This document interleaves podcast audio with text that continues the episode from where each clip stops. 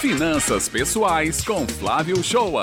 Bom dia, ouvintes do Jornal Estadual da Rádio Tabajara FM. Vamos falar de finanças pessoais toda segunda-feira dentro da programação do Jornal Estadual. Semana passada dei dicas sobre aplicativos que nos ajudam na pesquisa de preços. Hoje quero falar sobre custos e gastos invisíveis. Isso mesmo, meu caro ouvinte. Aquele gasto que não costumamos gerenciar, tampouco acompanhar. Ele é um dos vilões de muitos orçamentos. Fiquem atentos. Quero dar um exemplo de quatro gastos invisíveis, dentre tantos que temos no cotidiano. O primeiro que quero relatar é o plano de telefonia celular defasado. Em primeiro lugar, procure fazer uma análise se o plano contratado está de acordo com o seu consumo mensal de uso, principalmente o uso de dados. Lembrando que na maioria dos lugares que frequentamos, tem sempre um Wi-Fi disponível. E muitas vezes você pode não ter o hábito de usar todo o plano oferecido e poderá mudar para um plano inferior que te atenda perfeitamente. Como pode também ocorrer o contrário, pois o excesso de uso do plano tem um preço a maior cobrado pelas operadoras. Neste caso, teremos que optar por um plano maior. Lembrando que após um período, a operadora sempre atualiza seu portfólio e surge um plano melhor com um preço menor. E você fica um tempão no mesmo plano desperdiçando dinheiro.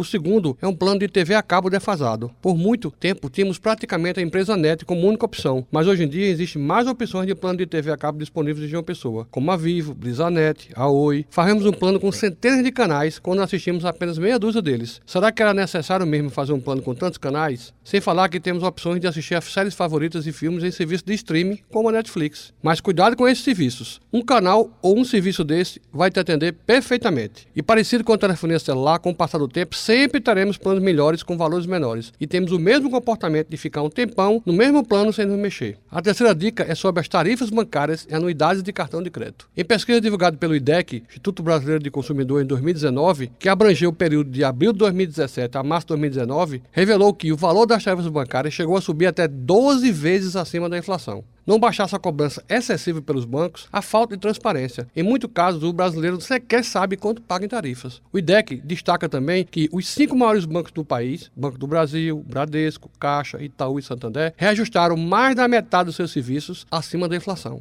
Daí te faço uma simples pergunta: você sabe de verdade quanto paga de tarifa bancária no seu banco de relacionamento? A cesta de serviço contratada te atende ou você não usa o que está oferecido? Já ouviu falar nos bancos digitais que não cobram tarifas? O mesmo raciocínio de acompanhamento e pesquisa se aplica aos cartões de crédito. São tantas opções de cartões de crédito sem anuidade no mercado que muitas vezes não tem sentido pagar por uma unidade cara para uso do cartão. A exceção é se você tem gastos elevados com o cartão e dispõe de um excelente custo-benefício no acúmulo de pontos para troca por pacote de milhas aéreas ou serviços similares. E mesmo assim, não esqueça de pechinchar com sua administradora de cartões o valor da anuidade. Já dizia Chacrinha, quem não se comunica se trumbica. E para fechar, temos os valores de multas e juros por atraso no pagamento de alguma conta é salutar sempre o agendamento prévio ou a inserção em débito automático das despesas do cotidiano em sua conta bancária, como fatura de energia, água, telefone, cartão do colégio das crianças. Ah, eu já esquecemos, temos que policiar os parcelamentos a perder de vista de pequenos valores no cartão de crédito, o gasto do cafezinho, no docinho e o gasto com o aplicativo do celular. Várias assinaturas de streaming sem usar. São muitos gastos invisíveis que realmente precisamos conhecer e controlar. Tem alguma dúvida sobre finanças pessoais? Quer que abordemos algum assunto sobre finanças pessoais? Mande sua dúvida ou assunto aqui para a Rádio Tabajara FM, coluna Finanças Pessoais do Jornal Estadual, que vamos responder. Tenham todos uma boa semana e vamos adotar o controle e a pesquisa nos gastos invisíveis, que em muitas ocasiões é um dos vilões do orçamento familiar.